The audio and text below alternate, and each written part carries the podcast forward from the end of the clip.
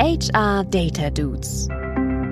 Der Podcast rund um das Arbeiten mit Daten in Employer Branding, Personalmarketing und Recruiting. Mit Tim Verhöfen und Christoph Fellinger. Den Garfield und Odie der deutschen HR-Szene. Hallo meine Lieben und auf geht's in eine neue Folge der HR Data Dudes. Und Tim, mir ist es, als hätte ich dich gerade eben erst gesehen. Es ist ein Traum, oder? Ich find's wunderbar. Ja, Fun Fact, weil wir eine Doppelfolge aufnehmen heute habe ich ihn tatsächlich gerade eben erst gesehen und äh, die Folge wird natürlich aber wie immer zeitversetzt veröffentlicht. Also nehmen wir jetzt tatsächlich eine zweite Folge auf. Und äh, sag mal, wie kommst du eigentlich dazu, dass ich Odie und du Garfield bist? Ich finde es sehr naheliegend. Ich stehe auf Lasagne, ich habe einen gemeinen Humor. Ich bin Garfield. Und ich äh, bin das kleine Wesen in deinem Leben, was konstant nervt. Kann ich mich auch mit anfreunden mit der Rolle. Aber ohne dass ich nicht leben kann. Ja, das ist so schön. Wir haben heute wieder einen Gast bei uns. Wen haben wir? Den wunderbaren Nick Stefan von Bosch. Moin, Nick. Moin, Garfield. Moin, Odi. Sehr schön.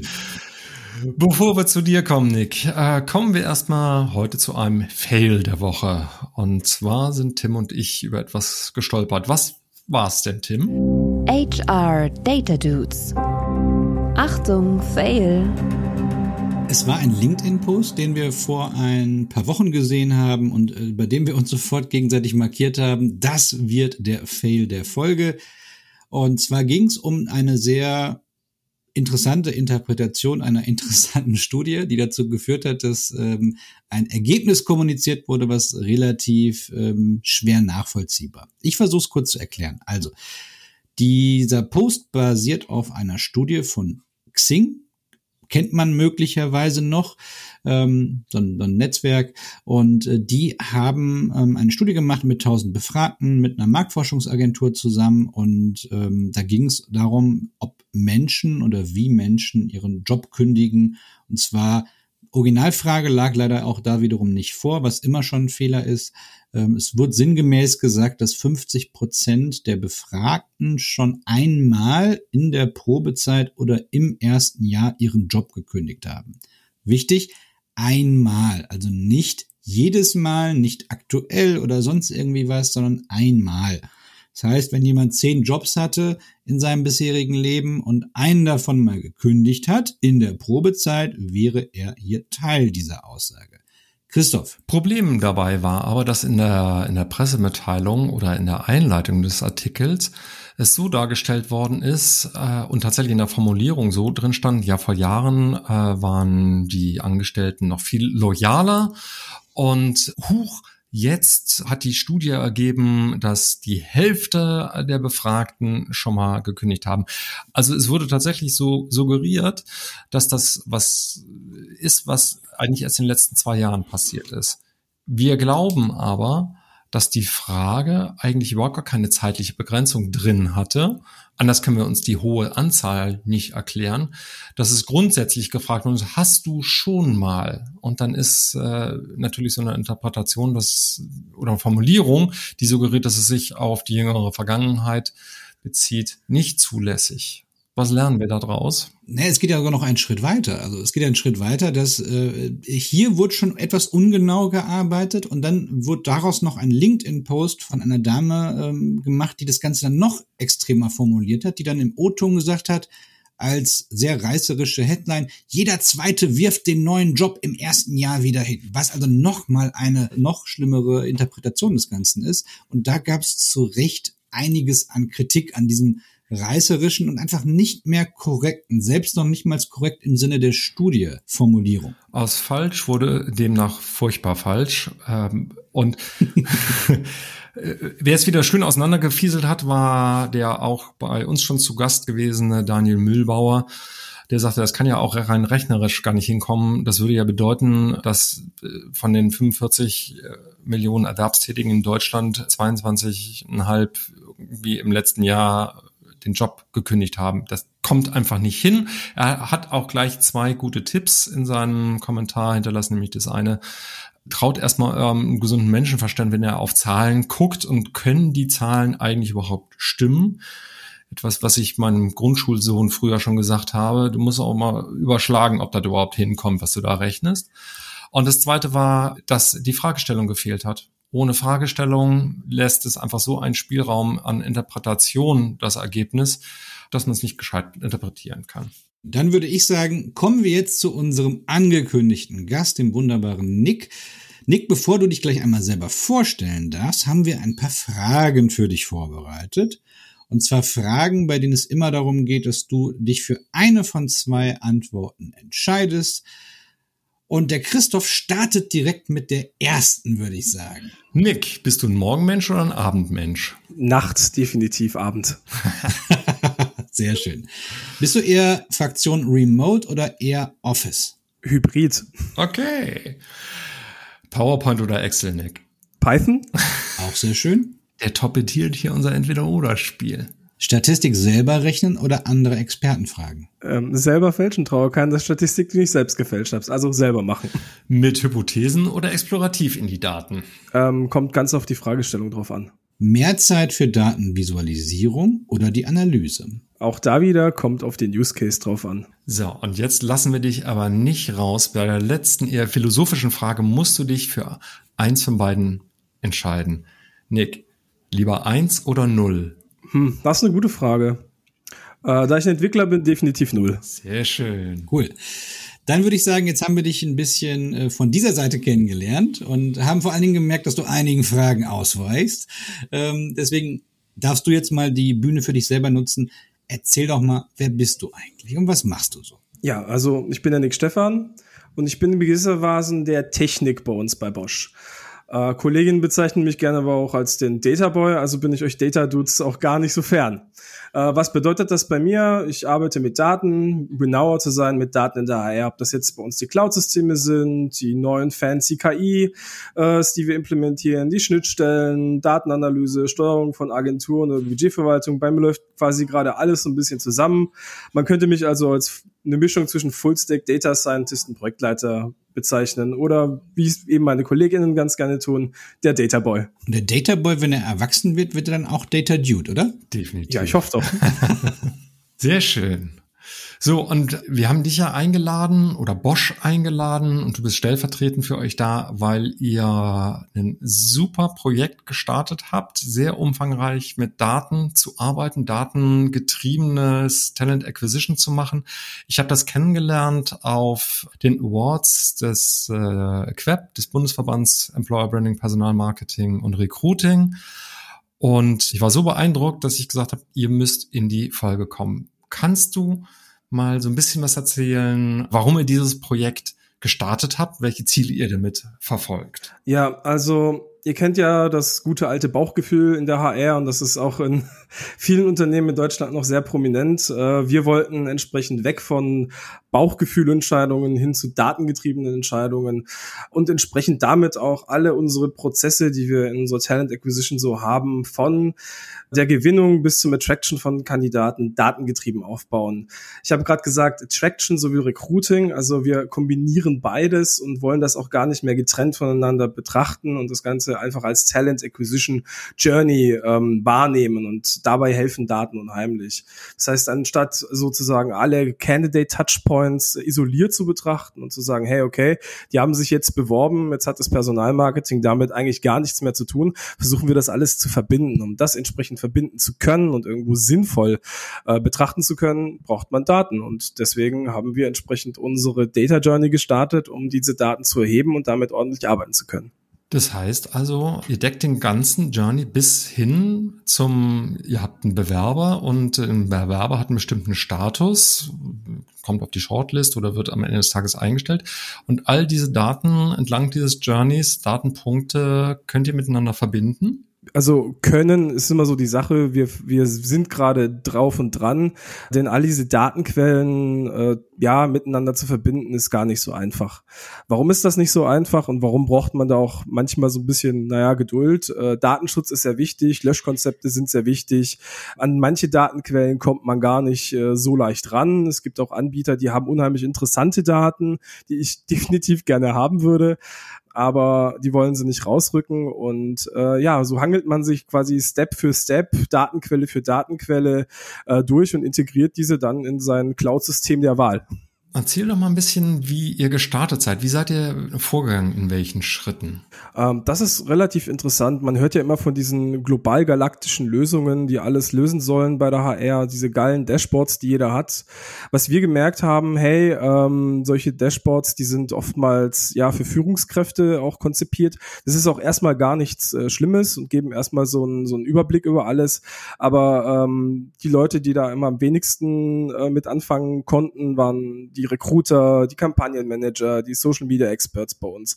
Und wir haben uns entschieden, äh, kleine Use Cases durchzusetzen und dort eben dann einfach zu schauen, hey, wie können wir den Leuten, die bei uns quasi an der Front sind, an der Recruiting-Front mit äh, Daten helfen. Dazu haben wir erstmal analysiert, hey, welche Rollen gibt's denn eigentlich bei uns? Vom Recruiter über den Supporter bis hin zum Campaign Manager und Social Media Expert und ähm, haben diese Gruppen dann zu kleinen Fokusterminen eingeladen. Einfach gefragt, hey, was brauchst du? Was nimmt dir jeden Tag irgendwie Zeit weg? Wo kann man dir helfen? Und anstatt denen dann halt irgendwie so eine Komplettlösung einfach äh, nach sechs Monaten Zeit ja fort zu präsentieren, zu sagen, hey, guck mal, hier ist es, viel Spaß damit, haben wir ganz, ganz kleine Lösungen entwickelt mit vielleicht auch nur mal ein oder zwei Kennzahlen gefragt, hey, schau mal, geht es in die richtige Richtung, passt es, äh, hilft es dir? Und übrigens, du kannst auch schon direkt damit arbeiten, wenn du möchtest. Und äh, so haben wir es dann eben geschafft, äh, aus was Kleinem etwas Größeres zu bauen und hoffentlich irgendwann mal was ganz, ganz Großes. Ein wichtiger Aspekt für uns war aber halt auch, dass wir uns selber mal so ein bisschen, ja, einen Überblick verschaffen. Ihr kennt das wahrscheinlich auch beide. HR-Daten sind manchmal wie so ein Dschungel, in den man reinkommt, gerade wenn man neu ist.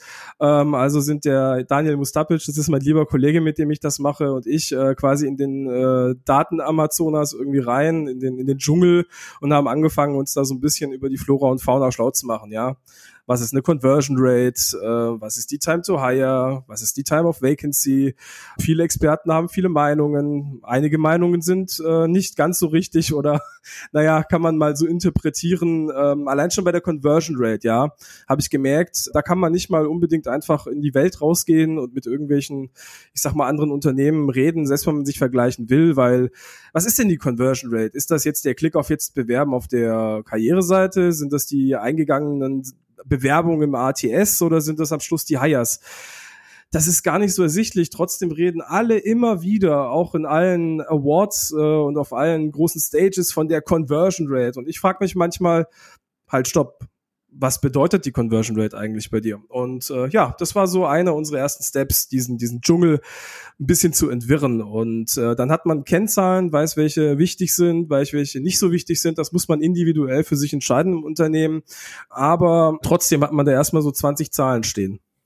Vielleicht kurz nochmal für diejenigen HörerInnen, die nicht jeden Fachbegriff kennen. Die Conversion Rate bezeichnet den Übergang im Online-Marketing von einem Status in einen anderen Status. Deswegen auch der Punkt gerade, den Nick gesagt hat. Es gibt halt je nachdem, welche Conversion man sich anguckt von Impression to Click, vom Click to Apply und so weiter, nennt man alles Conversion Rate technisch, ist auch alles richtig, aber es sind halt sehr unterschiedliche mit unterschiedlichen Merkmalsausprägungen. Ja, absolut richtig. Und äh, da kommt eigentlich auch schon die Verwirrung her. Oftmals sind es Begriffsklaubereien. Allein wenn man mal die Time to Hire misst. Intuitiv ist es eigentlich eine super einfache Kennzahl. Nee, ist es nicht. Christoph, Tim, was ist denn die Time to Hire für euch? Ähm, was ich oft gemerkt habe, die Time to Hire, die Time of Vacancy, manche wissen da gar nicht, was der Unterschied ist, wie man beide messen kann. Darf ich mal eure Meinung hören? Was ist die Time to Hire? Ach, das kannst du dir wirklich würfeln, weil die Frage ist ja schon immer, wann fängt denn die Time an? Das ist die Lieblingsfrage. Fängt die an, wenn äh, die Stelle frei geworden ist oder freigegeben worden ist vom Budget oder wenn äh, die Stellen, wie sagt man denn, Bestellen, Bestellung, die Job Requisition intern im System ist oder wenn die Stellenanzeige draußen ist und so weiter und so weiter. Das habe ich schon in den verschiedensten Varianten gehört und gesehen. Genauso war es bei uns auch. Also wir haben da eine Time to Hire gemessen, konnten diese aber ja teilweise nicht mehr unterscheiden von der Time of Vacancy. Gut, und äh, was wir uns dann entsprechend irgendwann mal gedacht haben, ist, jetzt haben wir diese ganzen tollen Kennzahlen und ähm, was machen wir eigentlich damit? Wir haben sie in ein Framework gepackt, ja, haben so einen Funnel erstellt, damit man ein bisschen besser zuordnen kann, wo passieren denn eigentlich diese Zahlen, ja der erste Step bei uns, äh, für den wir uns entschieden haben, ist Audience. Was bedeutet Audience? Das sind unsere Kandidatinnen, bevor sie auf äh, Portalen oder Plattformen sind, die wir selber kontrollieren können, die uns selber gehören. Ja, das sind dann soziale Netzwerke wie LinkedIn oder entsprechend Facebook und Instagram, aber auch Ads über Google Ads oder Suchmaschinen Ads. Also alles, wo äh, Interaction irgendwo passiert, aber wo das Ganze nicht in unserer Hand liegt. Typische Kennzahlen hier hier, Impressions, Klicks, wenn es dann auf die Seite geht, Click-through-Rate. Der zweite Step bei uns ist äh, das ganze Thema Engagement. Was passiert bei uns auf der Karriereseite? Wie engagen die Leute mit uns? Ja, gibt es Stellenanzeigen, die besser performen? Wie lange bleiben sie drauf? Können wir irgendwie einwirken drauf, dass die Leute eher auf jetzt bewerben klicken? Übrigens bei uns das, was wir als Conversion Rate in der Regel bezeichnen na, wenn Sie auf jetzt bewerben geklickt haben, gehen Sie auch diesen, diesen Prozess durch, äh, kommt die Application an oder nicht da wären wir dann auch schon bei der Application. Das ist dann unser Applicant Tracking System, kurz ATS äh, oder für alle nicht technischen, da äh, wo entsprechend die Bewerbungen reingehen. Das ist SAP, das kann Smart Recruiters sein, da gibt's verschiedene Systeme. Da messen wir alles um die Bewerbung herum. Ja, wie viele Leute haben sich beworben? Wie viele von diesen Bewerbungen leiten wir an den Fachbereich weiter? Wie lange sind die Leute bei uns im Schnitt äh, in einer Bewerbung äh, und so weiter? Und die Time and Stages, äh, wann bekommen die Leute Rückmeldung, wie lange dauert das von der Fachabteilung, von unseren Recruitern. Und dann natürlich letztendlich sozusagen das Grand Final in der Talent Acquisition, des Hiring. Hier geht's dann entsprechend äh, um alle, die geheiert wurden, um Verhältnisse von Hiring zu anderen Kennzahlen, sowas wie die Applicant to Hire Rate, ja. Die möchte man ja, wenn möglich, etwas erhöhen und nicht niedrig halten, also mehr Leute einstellen, von denen, die man sich bewirbt, aka qualitativere Bewerber irgendwo dann auch bekommen. Ja, und das ganze System, das haben wir entsprechend bei uns etabliert und das wurde eigentlich auch relativ gut angenommen, weil es Struktur in Kennzahlen äh, in der HR entsprechend gibt, die auch einen Talent Acquisition Prozess, den eigentlich äh, mehr oder weniger alle HRler auch schon so kennen, abbildet. Und wer nutzt denn das eigentlich bei euch aktiv? Oh, das, das ist eine gute Frage. Also wir haben kleine Dashboards für ähm, unsere Experten in den verschiedenen Themen. So haben wir einen Kampagnenmanager-Dashboard. Wir sind gerade mal arbeiten von Social Media Manager Dashboard. Wir haben ein Job Ad Specialist Dashboard, was im Prinzip zeigt, hey, welche Stellenanzeigen laufen bei uns gut, welche laufen nicht gut. Da ist auch eine kleine KI integriert, die uns anzeigt, welche Stellenanzeigen gut oder schlecht geschrieben sind. Also natürlich erstmal die Leute, die damit arbeiten, aber auch beispielsweise unsere Key Account Manager nutzen diese ähm, ja, Zahlen und die Reports, die wir erstellen in der Kommunikation mit der Fachabteilung. Ihr kennt das wahrscheinlich alle, wenn da was eingestellt werden soll, dann wird's ja immer interessant. Äh, jeder möchte so schnell wie möglich heiern. Man möchte herausfinden, warum kann man eine Stelle eigentlich nicht besetzen. Und äh, anstatt jetzt quasi Rätsel zu raten und nach Bauchgefühl zu entscheiden, äh, warum die Stelle denn nicht besetzt werden kann, schaut man auf die Zahlen, findet dann vielleicht raus, hey, okay, wenn wir einfach mal Stelle A, eine Softwarestelle nicht besetzen, ja, aber in einer anderen Fachabteilung gibt's die Softwarestelle B, die der Softwarestelle A sehr ähnlich ist und die haben wir schnell besetzt. Ja, und da können wir dann entsprechend relativ schnell Rückschlüsse ziehen und Maßnahmen anwenden, damit auch Stelle A besetzt werden kann. Das ist ja auch das Schöne, weswegen ich äh, euer Projekt so vorbildlich finde, ist, dass ihr anfangt, auch eure eigenen Datenschätze aufzubauen und damit die Möglichkeit habt, wie jetzt gerade eben an dem Beispiel zu vergleichen oder auf historische Daten zurückzugreifen, wenn ihr die jetzt ne, über eine gewisse Zeit gesammelt habt und auch schon äh, prognostizieren könnt, naja, die Stelle ist tatsächlich schwierig zu bestellen oder diese Art von Stelle ist schwierig zu besetzen. Ich empfehle da auch nochmal einen Blick auf Folge 5 in unserem wunderbaren Podcast. Da hatten wir den Marcel Rütten dabei, äh, der nämlich auch schon bei vielen Sachen sehr, sehr richtigerweise, genau wie du jetzt auch gesagt hast, es macht manchmal einfach auch viel mehr Sinn, wenn man sich mit sich selbst vergleicht und die Lehren aus seinen eigenen Daten zu zielen, ist häufig viel, viel besser, weil es genau passt zu dem, was man macht, als wenn man jetzt sich permanent nur versucht, irgendwelche Krücken als externe Benchmarks reinzuholen. Also das mit sich selbst vergleichen, das kann ich übrigens an der Stelle echt bestätigen. Ähm, externe Benchmarks sich reinholen, ist aus meiner Sicht echt schwer. Vor allem Benchmarks, die eine Validität haben und Daten haben, die man auf sich selbst beziehen kann. Selbst wenn man einen Benchmark hat, wo dann zum Beispiel eine Time to Hire drin steht, ja, und es auch wirklich erklärt wird, was die Time to Hire ist oder die Conversion Rate, so wie wir sie definiert haben, ja, fehlt dann oftmals irgendwie so der die Bezugsgröße, ja, Konzern, anderer Konzern. Wie groß ist der Konzern? Wie viele Stellen hat hatten die. Ja, es reicht ja nicht nur zu wissen, wie viele Stellen man besetzt hat oder wie viele Bewerber man mehr hat.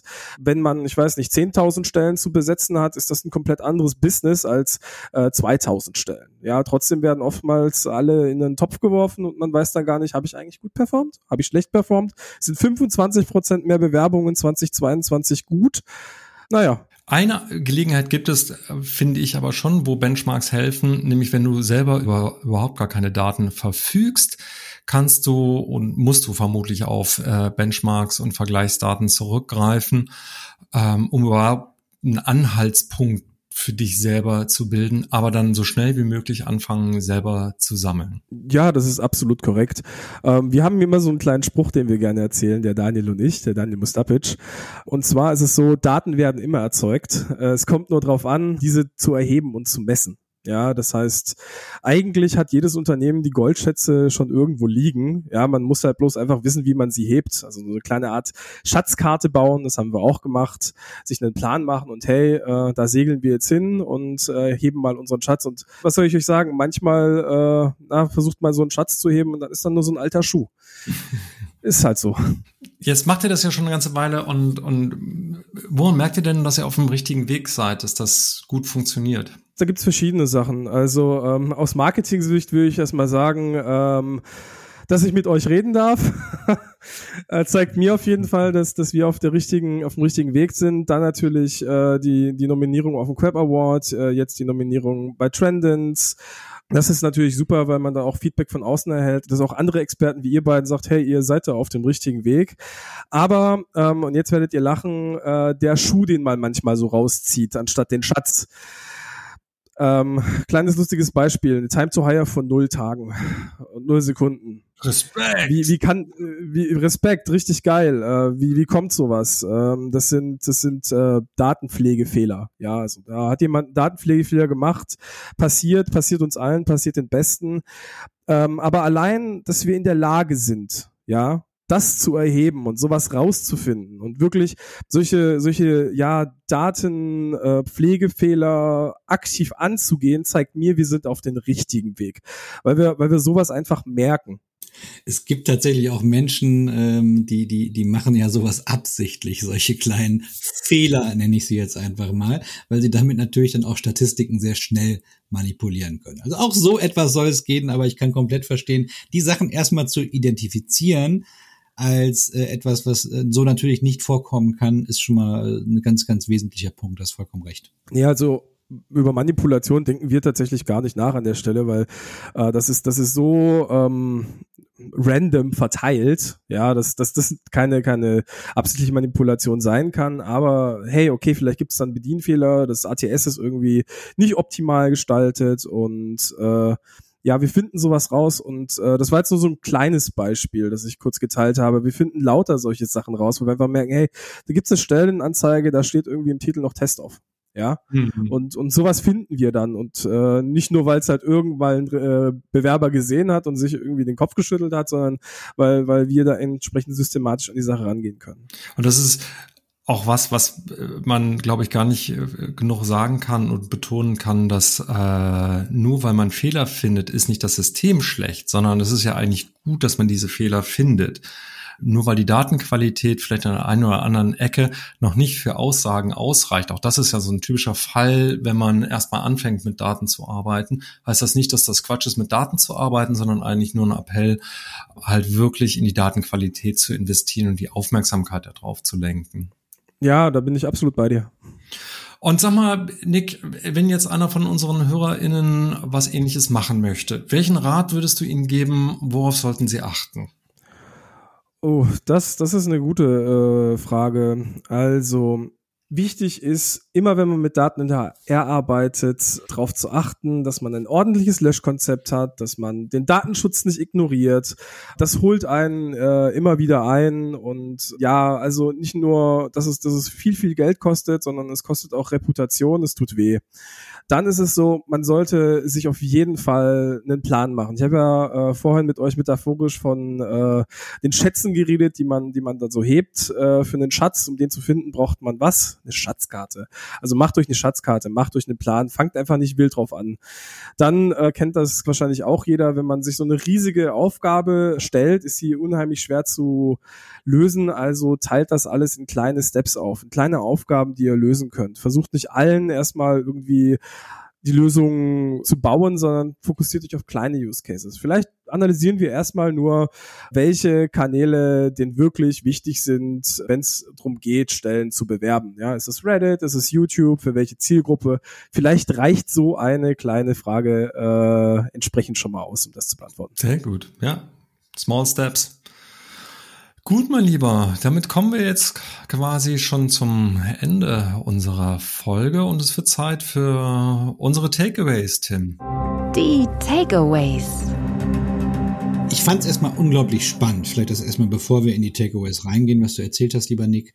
Und es hat mich ein bisschen selber an ähm, mein ehemaliges Projekt, als ich das 360 Grad Recruiting Analytics Projekt mhm. vor vielen, vielen Jahren eingeführt habe, wo wir auch ein ähnliches Thema hatten. Und ich bin jetzt schon auch super gespannt, was wir da vielleicht auch nochmal in einem Jahr, wenn wir uns dann nochmal unterhalten, wie sich das Ganze weiterentwickelt.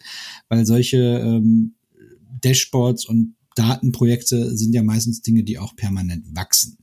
So, und äh, mein erstes Learning dabei raus oder mein Takeaway dabei ist vor allen Dingen, dass man ähm, leicht in diesen Dschungel reinkommt, aber schauen muss, dass man äh, auch so ein bisschen Struktur in diesen ganzen Datendschungel wieder raus äh, kann. Das heißt, sich fokussieren auf wesentliche Themen und erstmal in kleinen Paketen Dinge abarbeiten. Das war für mich nochmal ein wesentliches Takeaway. Daran anschließend ist mein Takeaway, was, was mit ähm, eurem Input und Output zu tun hat. Du hast anfangs gesagt, ihr habt die User im Prozess gefragt und habt versucht zu verstehen, an welcher Stelle den Daten wie helfen können.